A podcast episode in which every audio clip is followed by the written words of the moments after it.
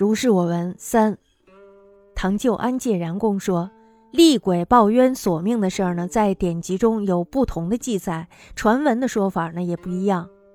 在乾隆癸未年的五月，我从盐山耿家庵回崔庄，亲眼看到了这样一件事儿。当时呢，那个人五十来岁，戴着草帽，穿着麻衣，用一头驴驮着铺盖卷儿，把驴子呢拴在了河边柳树下，然后呢自己就靠着柳树坐着。我也拴上了马休息。忽然间呢，那个人跳了起来，双手做出了支撑的样子，说：“害你的命就还你一条命吧，何必这么打我呢？”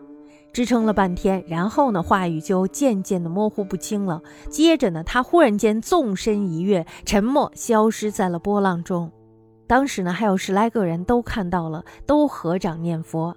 虽然呢不清楚报的是什么冤，但是呢，害命偿命却是那个人亲口说的。从旧安公介然曰：“厉鬼还冤，见典记者不一，得于传闻者亦不一。癸未五月，自盐山耿家安还崔庄，乃亲见之。